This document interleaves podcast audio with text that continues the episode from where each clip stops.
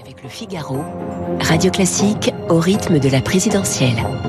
8h11 sur Radio Classique, l'édito politique avec Guillaume Tabar. Bonjour Guillaume. Bonjour Renaud. Nouvelle étape dans sa campagne. Valérie Pécresse tiendra un grand meeting le 13 février prochain. Euh, Qu'attend-elle d'un tel rassemblement?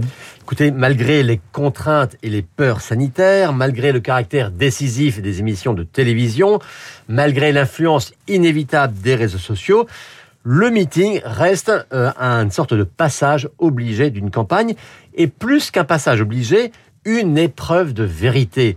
Car c'est souvent là qu'un candidat se livre, se donne, se révèle, et c'est justement là le défi de Valérie Pécresse.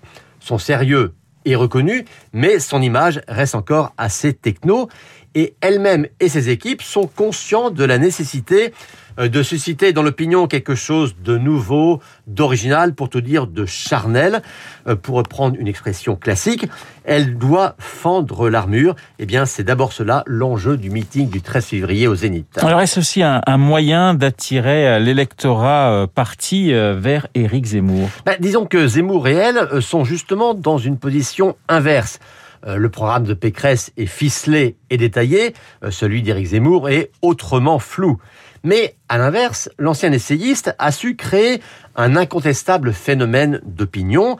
Euh, son grand meeting de Villepinte a marqué et impressionné. Lui joue sur un registre plus émotif, plus passionnel.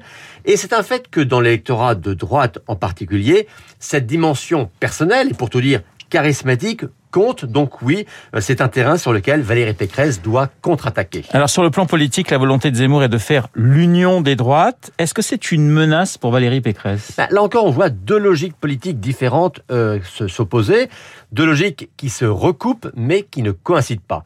Éric Zemmour, vous l'avez dit, il prône l'union des droites, ce qui veut dire en fait dans son esprit euh, faire tomber la digue à ses yeux artificielle entre la droite que l'on dit classique et le Rassemblement national. Avec cet argument, Valérie Pécresse ne veut pas le faire, Marine Le Pen ne peut pas le faire, eh bien moi, je le veux et je le peux.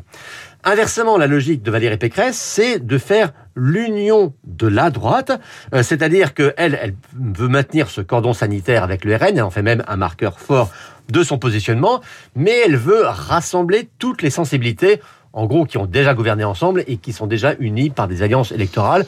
En gros, elle va aller de Ciotti à, la garde des centristes à une droite plus identitaire.